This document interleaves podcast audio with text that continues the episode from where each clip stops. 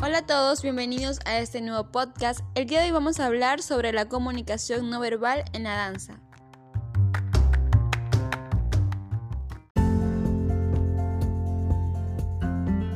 Quizás de todas las manifestaciones no verbales del hombre, la danza sea la más auténtica y genuina. El movimiento y el ritmo surgen de forma instintiva, antes de que el hombre aprendiera a comunicarse a través de la lengua oral o escrita, ya lo hacía de forma no verbal a través de sus danzas. Todos los pueblos de cualquier civilización y cultura han comunicado diferentes aspectos de su vida personal y social a través de la danza. Utilizaban la danza para manifestar cualquier suceso de su vida.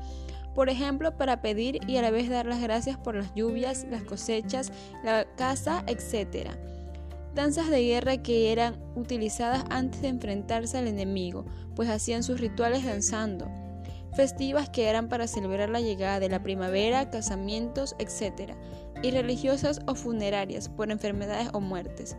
A lo largo de la historia también ha venido siendo así, pues la danza es una comunicación no verbal a través de la cual no solo enviamos y mostramos un mensaje estético, sino que podemos manifestar nuestros sentimientos, ideas, inquietudes, penas y alegrías.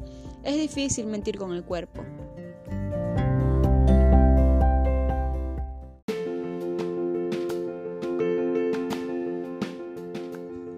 Continuación voy a mencionar algunos tipos de danza que existen actualmente para ver cómo en cualquiera de sus acepciones lo que se busca es comunicar. Por ejemplo, en las danzas folclóricas transmiten tradiciones, hechos sociales o culturales de un pueblo, sus formas de entender el día a día y su cotidianidad.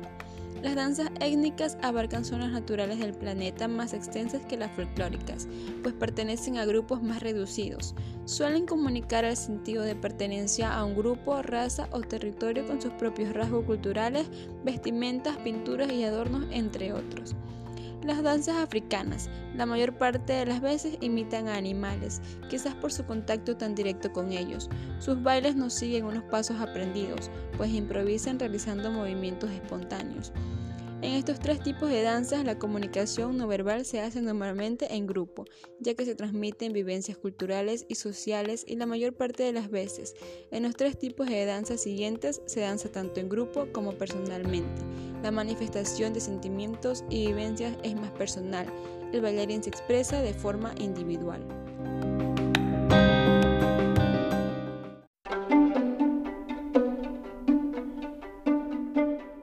Danza clásica.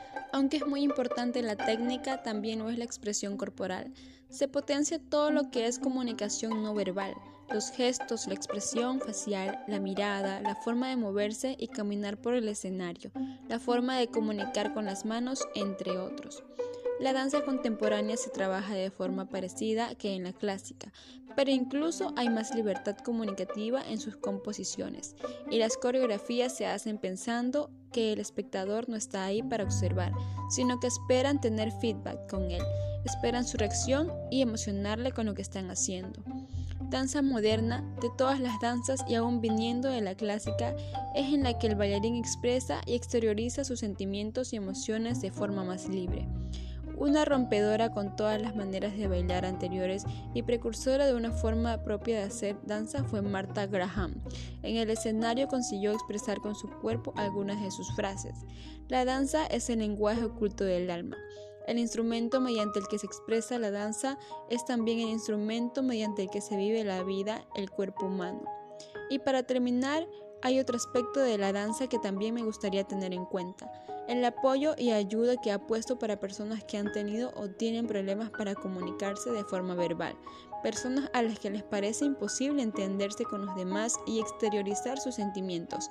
La danza supone un camino para expresarse y llegar a los demás.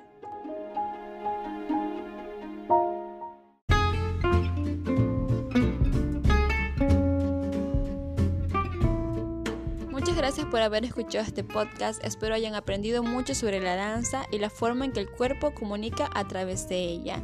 Nos veremos en una próxima ocasión. Hasta pronto.